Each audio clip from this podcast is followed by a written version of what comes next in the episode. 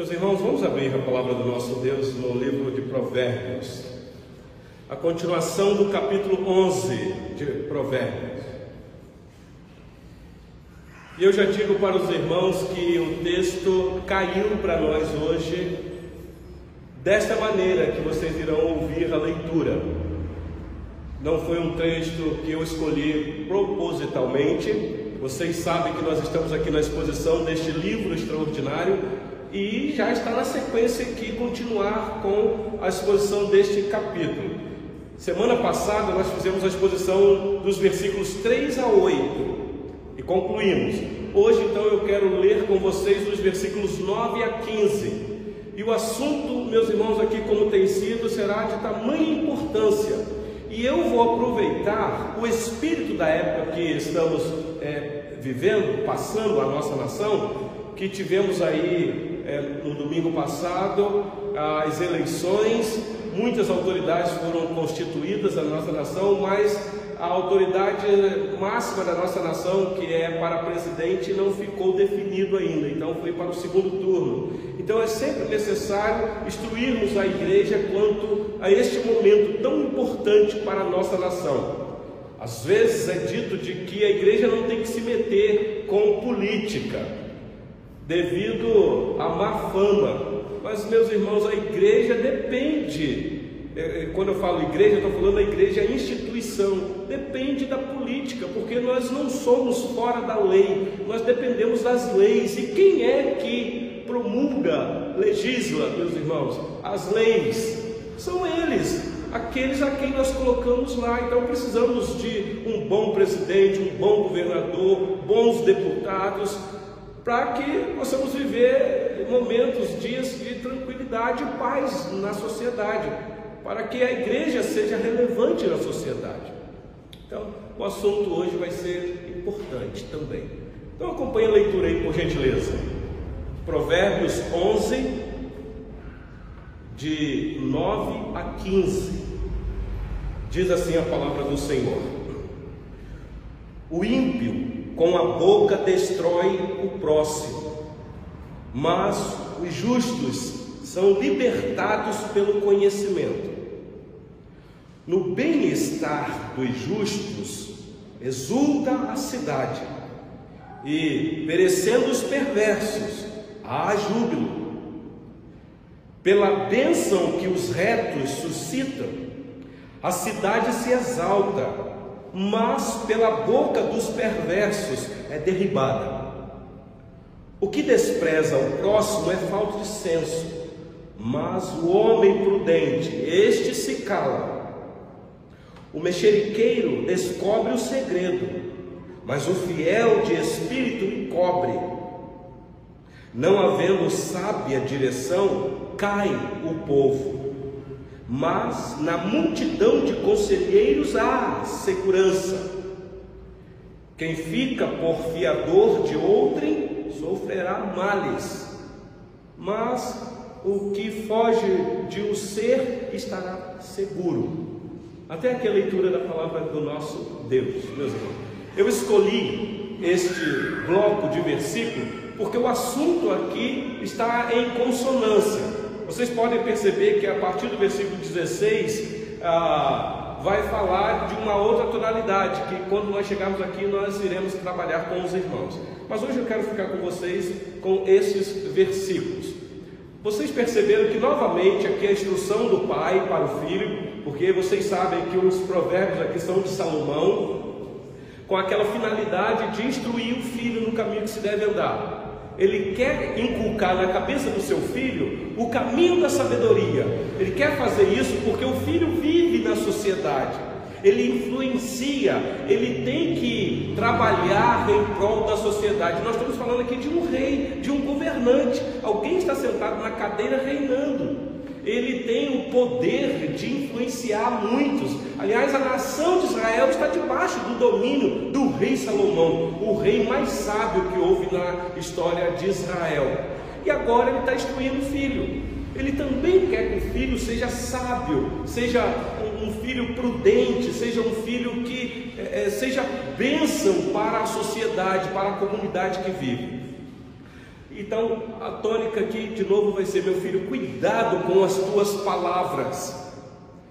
Seja prudente, meu filho. Em outras palavras, parafraseando aqui as palavras de Tiago, esteja pronto, meu filho, a, a ouvir. Tardio no falar, e tardio irá. Porque me parece, meus irmãos, que a, a discussão de palavras, de ideias, suscita ira. Não estou dizendo que a gente não possa discutir, que a gente não possa expressar as nossas opiniões.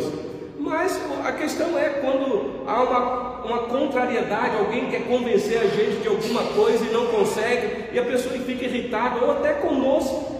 Quando eu quero convencer, quem quer que seja, a pessoa não se convence, e aí eu fico irritado, eu, eu, eu xingo a pessoa, eu, eu, eu, desmoralizo a pessoa, e isso às vezes publicamente. Quando eu falo eu aqui, é o eu retórico, meus irmãos.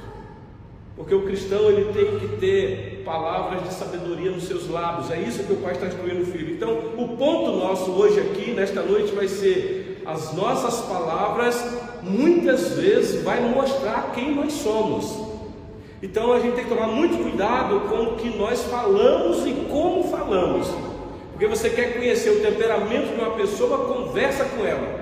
O tom, a altura da voz. A gente sabe disso. Alguém já disse que uma boa música, ela tem o seu valor pelo tom que é tocado.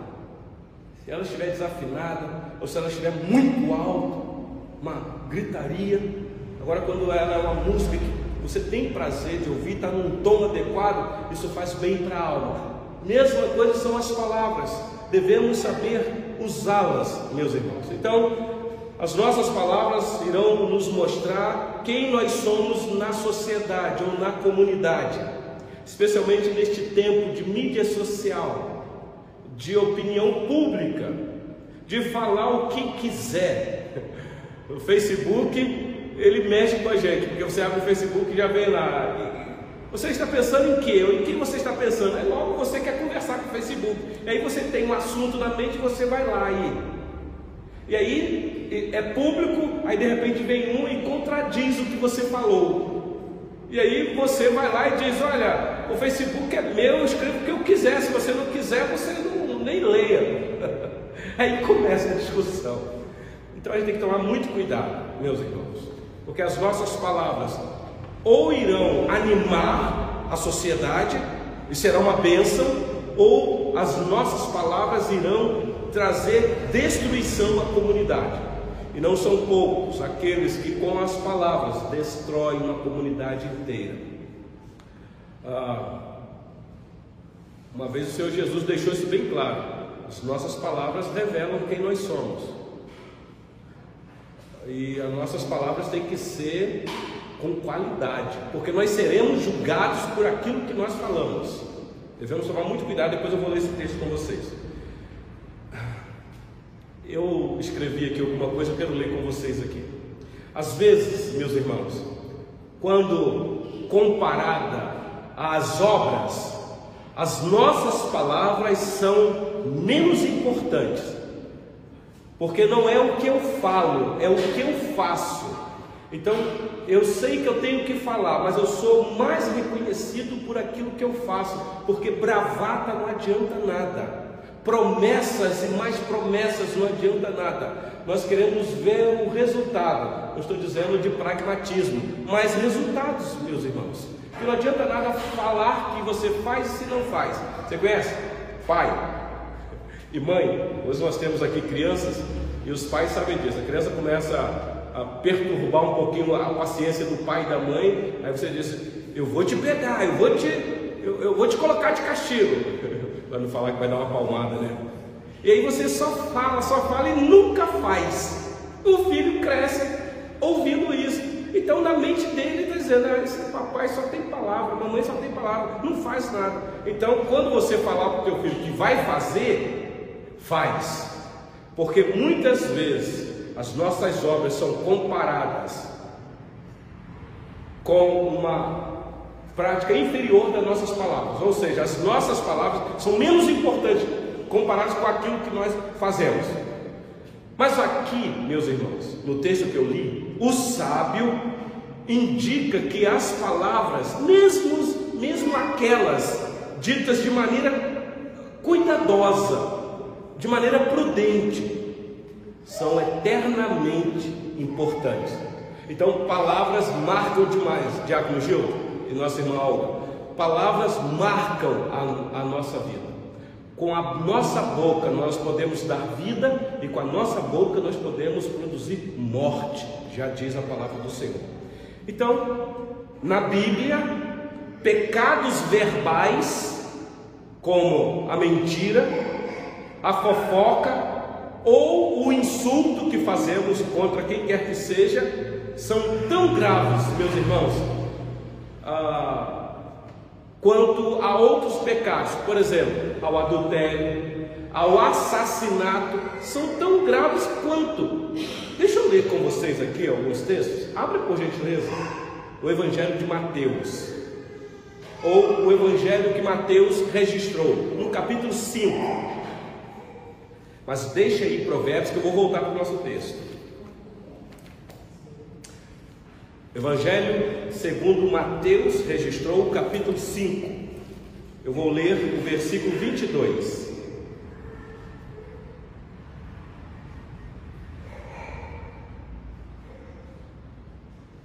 Aqui é o pecado do homicídio, que o Senhor Jesus está trazendo uma ampla interpretação da quebra do oitavo mandamento. Vocês sabem qual é o oitavo mandamento, não sabem? Diga aí, quem puder, o oitavo mandamento. Não. Não matarás. Não. É isso mesmo. É, não, na verdade é não assassinarás. Lembra? Sueli, primeiro mandamento, não terás outros deuses diante de mim. Segundo mandamento, não farás para ti imagem de escultura. Terceiro mandamento, é... lembra-te, é isso mesmo. Não, o terceiro mandamento é não tomarás o nome do Senhor teu Deus em vão. O quarto é lembra de santificar um dia ele, o sábado lá para o judeu. Quinto mandamento, honra pai e mãe. Sexto mandamento, qual é o sexto mandamento? Isso, na verdade não. O oitavo mandamento que é não furtarás. O sexto mandamento que é não furtarás. Sétimo mandamento. Aí isso todo mundo conhece. A quebra do sétimo mandamento. Não adulterarás. Oitavo mandamento. Não matarás. Nono mandamento. Não dirás falso testemunho. Décimo mandamento. Não cobiçarás nada do teu próximo.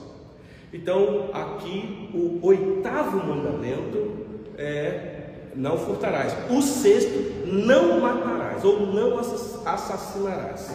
Então, o que está por detrás aqui? No versículo 22, olha o que o Senhor Jesus diz, de Mateus 5. Mateus 5, 22. Eu, porém, vos digo que todo aquele que sem motivo se irá contra seu irmão, estará sujeito a julgamento, e quem proferir um insulto a seu irmão estará sujeito a julgamento do tribunal, e quem lhe chamar tolo estará sujeito ao fogo, ao, ao, ao inferno de fogo. O contexto aqui é: vocês ouviram o que foi dito aos antigos? Não matarás. Então, esse é o contexto. Então nós temos que tomar cuidado com a nossa boca. Fazer um insulto com o irmão. O que é um insulto? É uma palavra de desdém, uma palavra de desleixo com o irmão. Por exemplo, é você dizer assim: você é um idiota. Você é o zero à esquerda. Você não vale nada. Isso é um insulto. Então, se você fizer isso com o teu irmão, você quebrou o sexto mandamento. É como se você estivesse assassinando. Na verdade, você assassinou a reputação do teu irmão. Quando você, quando você, eu ia usar a palavra denigre, que é uma bobagem aí na internet que a gente não pode falar mais essa palavra, porque eles qualificaram essa palavra como preconceituosa. Mas quando você mancha a reputação de alguém na internet, é como se você estivesse quebrando o sexto mandamento. Você expõe o caráter da pessoa lá, ainda que essa pessoa não vale, não vale nada. Mas não compete a você julgar. Porque com a mesma medida que você julga, você será julgado. Então a gente tem que tomar muito cuidado com o uso das nossas palavras. Um outro texto, por gentileza. Abra sua Bíblia aí na segunda carta de Paulo aos Coríntios, no capítulo 12. Meus irmãos, esse texto aqui é um texto pesado. Segunda carta de Paulo aos Coríntios, capítulo 12.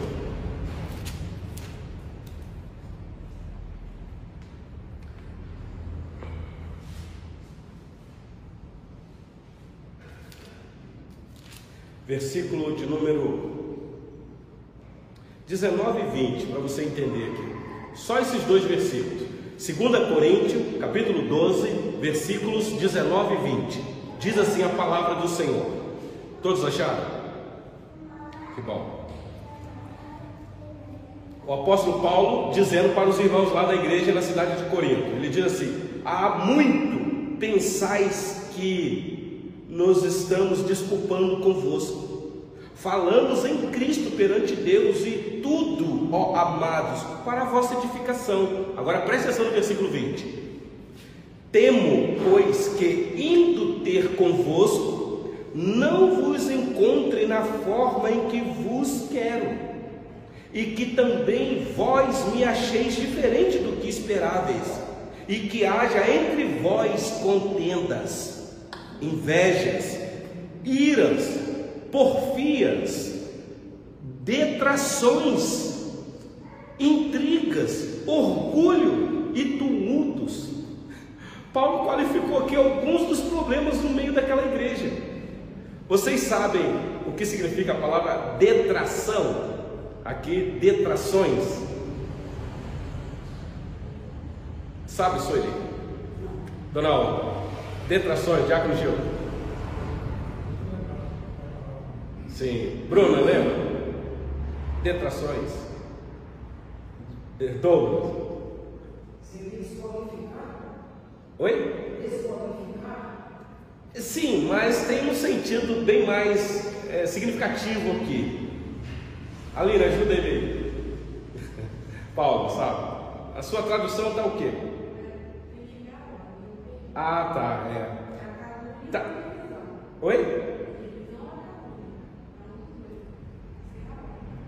É isso, mas detrações, detrações aqui tem um sentido de que eram pessoas que cometeram um crime e foi penalizado, mas a pena ainda está branda, está leve, ele está aguardando a sentença final é, do, do juiz. Ou ele recebeu uma sentença e a sentença foi branda, por exemplo, ele recebeu aqui uma prisão domiciliar, uma prisão de ficar num lugar mais a menos, por assim dizer. Então existiam pessoas quase que criminosas na igreja, cometeram barbáries. É, por isso que Paulo escreve desta maneira. Se você lê a carta, as duas cartas que ele escreve, é, é para tratar desses problemas. Aliás, a igreja estava dividida, mas esses problemas estavam lá intrigas, orgulho, gente orgulhosa, gente que gostava de criar tumulto, partidarismo dentro da igreja. Uma parte é de direita, outra parte é de esquerda. E aí a briga estava ah, instalada.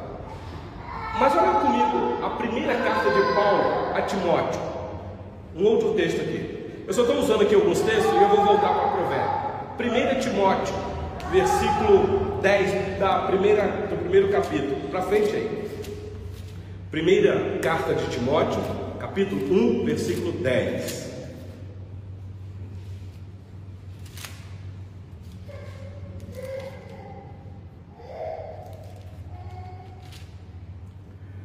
Hoje a nossa gravação nosso, nós estamos tentando qualificar o nosso áudio aqui para sair na gravação com qualidade. Ainda não estamos com equipamento de qualidade. E hoje então eh, travou tudo aqui, então com certeza o áudio hoje vai sair com o eco acentuado das crianças. Pode deixar as crianças gritarem, não tem problema nenhum. Quem quiser ouvir a mensagem vai ter que ter um pouquinho de paciência. Mas nós vamos chegar lá numa qualificação de ter um áudio bem mais.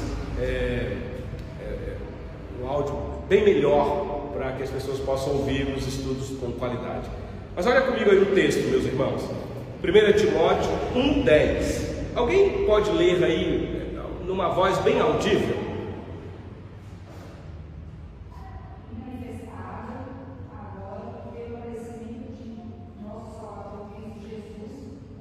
Minha irmã Bruna, por gentileza, 1 Timóteo, capítulo 1, versículo 10, é isto mesmo? ok, pode ir com calma aí. Isso, muito bem.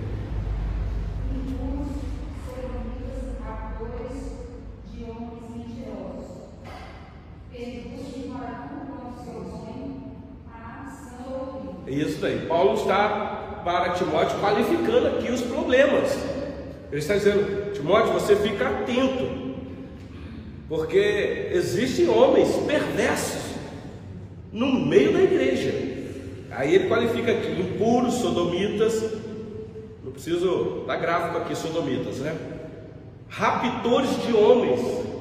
Talvez aqui é, sequestro, possivelmente mentirosos, homens que não têm palavras, falam uma coisa, mas é, na verdade é outra, é mentiroso. Tem gente no meio da igreja que é tão mentiroso, que é tão mentiroso, que acredita como verdade a mentira que conta e quer passar para a gente que aquilo é verdade.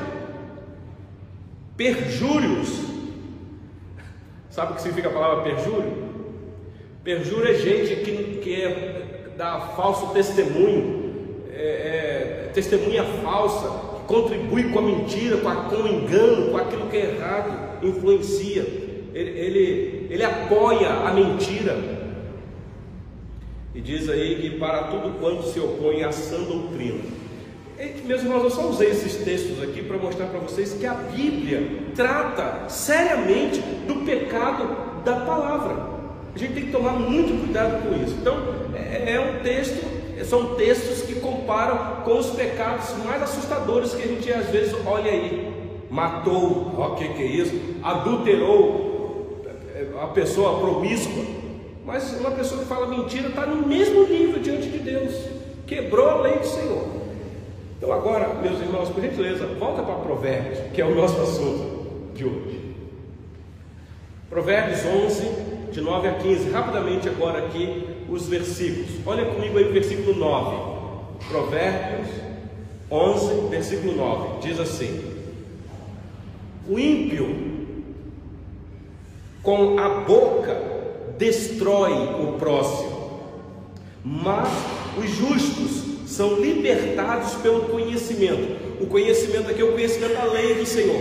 O que o pai está dizendo para o filho é o seguinte: meu filho, é necessário você conhecer a lei do Senhor, porque a lei do Senhor vai trazer em você libertação. Você vai conhecer a verdade e a verdade vai te libertar. E se de fato você, você conhecendo essa verdade, verdadeiramente você será livre.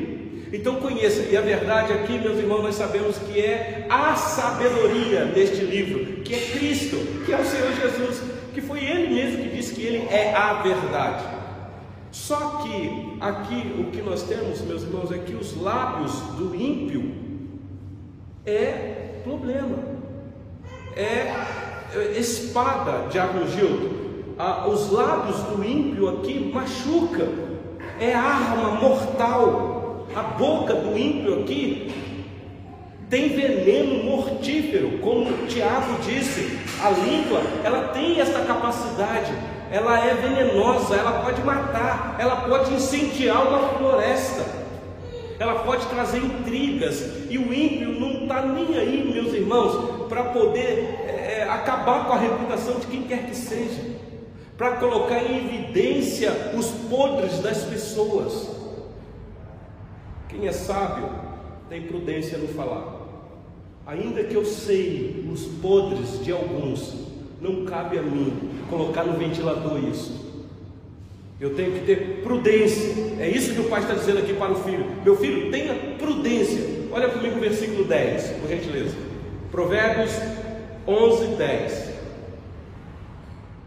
No bem-estar dos justos exulta a cidade, e perecendo os perversos, há júbilo Preste atenção no detalhe aqui, meus irmãos. O justo aqui é apresentado pelo sábio como uma fonte de alegria para a comunidade, para a cidade, para o ambiente que ele vive, o local que ele está. Então, o justo aqui é fonte de alegria, ele é bênção para a comunidade.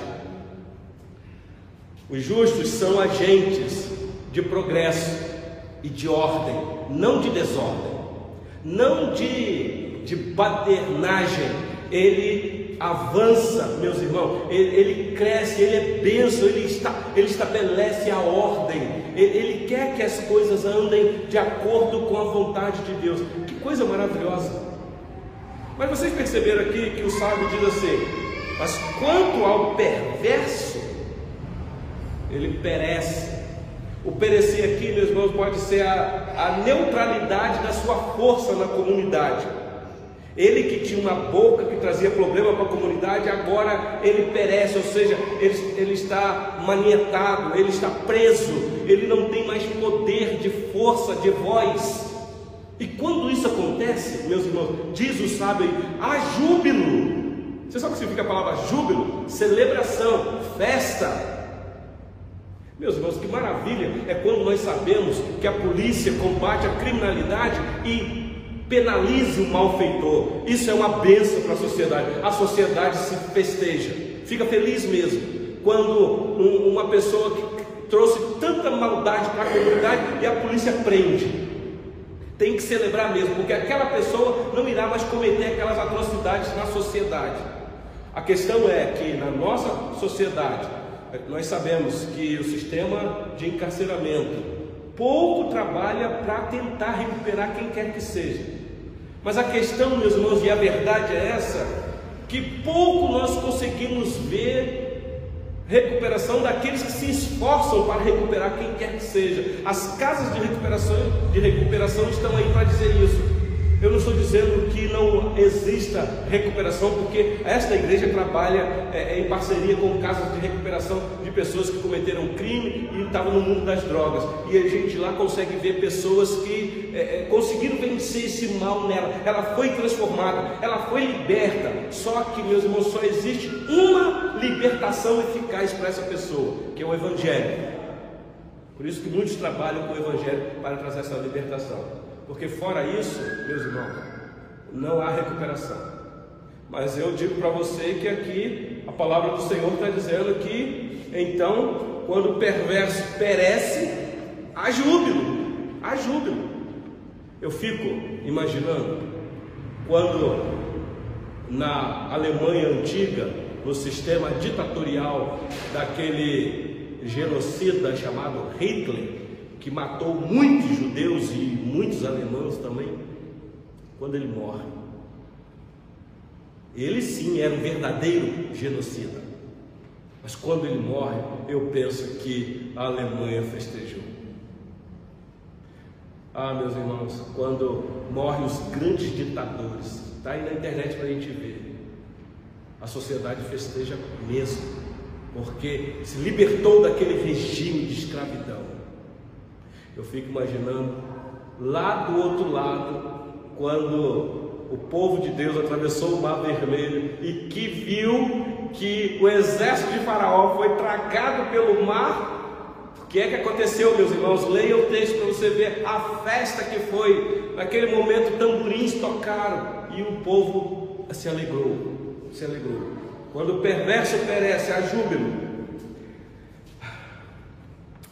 Todas as nações, meus irmãos, que foram colonizadas, tendo a palavra de Deus como base, foram prósperas e bem-aventuradas. Todas, sem exceção. Leia um pouquinho depois sobre a história da descoberta das Américas, especialmente Estados Unidos. Como foi colonizado e o momento em que o Estado, por que os Estados Unidos hoje ainda é uma grande potência, meus irmãos, diminuindo cada vez mais, porque se perdeu esta base de quando lá atrás ela recebeu a influência uh, da, do protestantismo, do cristianismo, do evangelho, a base sólida da palavra de Deus, uma nação cristã. Hoje se está se perdendo isso e nós estamos sabendo o que é que vem acontecendo com os Estados Unidos. Então, quando uma nação se rende, meus irmãos, à palavra de Deus, é bênção mesmo, a prosperidade vem, a bem-aventurança chega. Por isso, nós, como cristãos, devemos ser sábios, prudentes. É isso que o pai está falando para o filho: meu filho, nós estamos dentro de uma nação que nós devemos ser bênção para essa nação. Nós devemos eh, ser, vou usar um termo popular, relevante nesse sentido de trazer alegria para a sociedade. Então, o justo é de fato uma fonte de alegria para a cidade mesmo, meus irmãos. E é interessante, olha aí comigo no versículo 10, a palavra cidade, não está aí? Ah, se você fizer uma pesquisa no grego, a palavra cidade no grego é, é políticos. Essa é a palavra no grego, que é a nossa palavra política. Então, política significa cidade ou uma sociedade em, em em movimento, numa organização, uma comunidade que age. Meus irmãos, onde quer que haja duas ou mais pessoas, haverá necessidade de definir regras de conveniência ou de convivência, limites bem definidos, que as pessoas possam agir com deveres mútuos ou incomuns, e aí a sociedade ali vai se estabelecendo se civilizando, né, por assim dizendo. Então, a política acontece justamente no ato de existir um conjunto de pessoas. Isso em qualquer lugar. O problema é a politicagem. Você pode perguntar, pastor, mas dentro da igreja tem política? Claro que tem. Qual é o sistema de governo da nossa igreja? É um sistema político porque temos governantes dentro da igreja. Qualquer igreja tem política lá, porque tem alguém que governa. E dentro de casa, na família, tem político ou não tem? Tem, porque tem alguém para governar. A questão é como fazer isso, meus irmãos. Saber que não há nenhuma autoridade constituída é, é, a, a, sozinha, por ela mesma, tem a mão de Deus ali. Então, olha o versículo 11 e 12 aqui rapidinho. Versículos 11 e 12 de Provérbios, capítulo 11, versículos 11 e 12 diz assim: Pela bênção que os retos suscitam, a cidade se exalta, mas pela boca dos perversos é derribada. O que despreza o próximo é falta de senso, mas o homem prudente, este se cala. Prestar atenção aqui, meus irmãos, a palavra do Senhor. Então, aqui, o que o pai instrui o filho, dizer: Meu filho, você tem a obrigação de ter um cuidado especial com o próximo, seja ele quem for, você tem que ajudar o teu próximo. Lembram que eu contei aqui a, a parábola do bom samaritano? Não sei se é uma parábola que o Senhor Jesus contou para aquele homem que era doutor da lei, que queria colocar o Senhor Jesus em más lençóis, fazendo uma pergunta para questionar o Senhor Jesus, para provar o Senhor Jesus. E aquele homem queria saber como que ele faria para herdar a vida eterna. Aí o Senhor Jesus falou assim: Olha, você conhece a lei? Ele, claro que eu conheço, eu sou intérprete da lei. Ele falou assim: Então, é, como é que eu faço? O Senhor Jesus é, é, ama o teu próximo, é mais ou menos assim. O Senhor Jesus contou esse evento para mostrar quem é o próximo, porque foi a pergunta dele: quem é o meu próximo? É, o Senhor Jesus disse: Olha, você faz isso e viverá, porque ele citou a lei, dizendo que é amar a Deus sobre todas as coisas e o próximo como a si mesmo. Então, quem é o meu próximo? Aí o Senhor Jesus conta: O teu próximo é aquele que cai perto de você e precisa de ajuda. Você faz isso e vive, isso você vai viver. Então olha o que o pai está dizendo aqui para o filho. Falou, meu filho, cuida do próximo. Porque o perverso, o perverso, muitas vezes se torna um salteador. Ele mata o próximo, ele rouba o direito do próximo. Ele tira do próximo aquilo que o próximo nem tem de qualidade. E ele se vale disso. Então você não, meu filho, você tem que amar o próximo, porque o amor ao próximo é a evidência do nosso amor a Deus. Você vai mostrar que ama a Deus amando o próximo. Porque como que eu digo que amo a Deus que não vejo, se eu não amo o meu próximo que vejo? O nosso irmão já nos informou pela palavra do Senhor. Por isso que vem aí o versículo 13, por gentileza, olha aí na sua Bíblia. Provérbios 11, 13. O mexeriqueiro descobre o segredo, mas o fiel de espírito o encobre. Encobrir aqui, meus irmãos, não é ser conivente. O encobrir aqui é você não colocar a reputação da pessoa no ventilador. O mexeriqueiro aqui é o fofoqueiro, é aquele que fica fuçando a vida, se intrometendo na vida das pessoas. E ele cava, ele investiga até achar um podre. E quando ele acha, meus irmãos, pronto. Você conhece sistema assim? Que vasculha a vida da pessoa até do passado e quando descobre possível fraude e traz à tona, dizendo: Ah, você comprou aquilo lá com dinheiro vivo. Coisas lá do passado gosta de colocar público para acabar com a reputação das pessoas, são profissionais de, de, de acabar com a reputação. Então, guardar segredo, meus irmãos, é uma atitude sensata. É uma atitude sensata. É mais fácil se eu descubro que o Sandro que está aqui nessa noite teve um problema lá no passado e eu conheço ele agora. Que vantagem eu terei de trazer isso para a comunidade que nós estamos vivendo aqui, para acabar com a imagem do nosso irmão? Olha, vocês conhecem o Sandro? Está aqui sorrindo, cantando, orando no nosso meio, mas lá atrás o Sandro fez isso, isso e isso. E aí, não são poucos que são influenciados por isso mesmo. Então, cuidado com essas coisas. É o que nós estamos vendo hoje aí, esta briga de, de, de, de manchar a reputação um do outro. Para que isso, meus irmãos? Para que você é, configurar na cara da pessoa uma fantasia? Seja sincero, eh, lute pela verdade apenas. Faça cumprir na tua vida o texto que diz que conhecereis a verdade e a verdade te liberta. Aí você então faz isso daqui. Você cuida do próximo e guarda a sua língua. Seja sensato. Nós não podemos, meus irmãos, ser assassinos de relacionamentos. E por último, Olha os versículos 14 e 15. Diz aí: Não havendo sábia direção, cai o povo. Presta atenção aqui. Não havendo sábia direção, cai o povo, mas na multidão de conselheiros há segurança. Meus irmãos, presta atenção nesse detalhe aqui: um governo tolo, seja dentro de casa, seja na igreja ou na sociedade, o povo é abatido. Guarda isso. Você que é pai e que tem uma autoridade dentro de casa, se você for tolo, nesse sentido de que não ter sabedoria, não ouvir sábios conselhos, você pode fazer a sua família cair e ser destruída. Na igreja, a mesma coisa. Não são poucas lideranças que não têm sabedoria e não acatam conselheiros ou é, conselho de bons conselheiros e tomam atitude na igreja e a igreja cai e mancha o nome de Deus no meio da sociedade. Então a gente tem que tomar muito cuidado com isso. Então, ore pela sua família, ore pela sua igreja e ore pela sociedade onde você vive.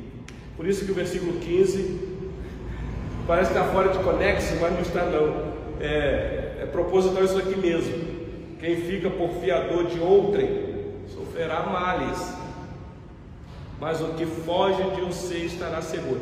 Fiador aqui, meus irmãos, claro, nós já passamos lá no capítulo 6. Vê, olha, olha o capítulo 6 aí, rapidinho. Capítulo 6, versículo 1 diz assim: o pai já instruiu o filho aqui. Rapidinho, meus irmãos. Ele diz assim: Filho meu, se ficar, se ficaste por fiador do teu companheiro e se te empenhastes ao estranho, estás enredado com o que dizem os teus lábios. Estás preso com as palavras de tua boca. Então o ponto aqui é a palavra. É a palavra. A palavra, meus irmãos, você tem que tomar cuidado quando você dá uma palavra. Se você der uma palavra, se você disser que vai fazer, faça. Se você prometer, você cumpre. Porque o Senhor Jesus deixou bem claro que as nossas palavras têm que ser sim, sim e não, não. O que passar disso procede do maligno. E quantas vezes, meus irmãos, nós quebramos as nossas promessas? Prometemos, prometemos, prometemos e não cumprimos. Então o fiador aqui é exatamente isso. Quem fica por fiador de outro sofrerá males, porque você tem que saber honrar a palavra. Quais são as lições, meus irmãos, que nós podemos tirar aqui para nós? Eu disse que nós estamos aí no período de preparação para um novo momento de eleição, para o segundo turno. Graças a Deus que aqui no nosso estado, o estado de Minas Gerais, é só iremos participar para é, eleger o, o, o novo representante da nossa nação como presidente, ou o novo presidente, ou a reeleição do, do presidente. E meus irmãos, a questão é, é busque sabedoria da parte do Senhor Busca ouvir bons conselheiros. Não vá simplesmente pela tua mente ou pela influência de gente que você nem conhece. Não vá pela influência do que é apresentado por você nas mídias sociais. Você tem bons conselheiros perto de você. Você pode se é, é, procurar, você pode procurar informação e votar com a tua consciência cativa pelas escrituras. A nossa base, meus irmãos, de atitude nesse mundo é o que as Escrituras dizem. Não é mais o que eu acho, ou o que eu penso, ou o que eu quero. É aquilo que vai honrar Cristo, porque já não vivo mais eu. Então, até para votar, eu vou votar para honrar o meu Salvador. Porque eu sei que qualquer autoridade constituída não será uma autoridade constituída por ela mesma. Então eu vou fazer a minha parte, mas se aquilo não acontecer o que eu quero, eu vou respeitar a autoridade que vai ser constituída na nação. Eu tenho que saber isso, porque é isso que a Bíblia diz. Quando Paulo orienta Timóteo a honrar as autoridades, as autoridades já estavam constituídas, o rei já estava na cadeira, César estava lá, então dê a César o que é de César. Mas, meus irmãos, nós estamos aí na iminência de colocar uma autoridade sentada na cadeira. Então eu posso decidir por aquilo que a Bíblia me orienta. Agora, depois que chegar lá e sentar na cadeira, é meu dever honrar essa autoridade, obedecê-la, até o momento em que esta autoridade não me leve a desonrar o meu Deus, porque em primeiro lugar eu honro aquele que coloca rei e tira rei da cadeira. Então, que essa palavra fique no nosso coração, meus irmãos. Você ore, mas que você se envolva, que você não se acovarda, e eu digo mais, que você influencie outros Busque sabedoria, adquira e passe essa sabedoria para frente.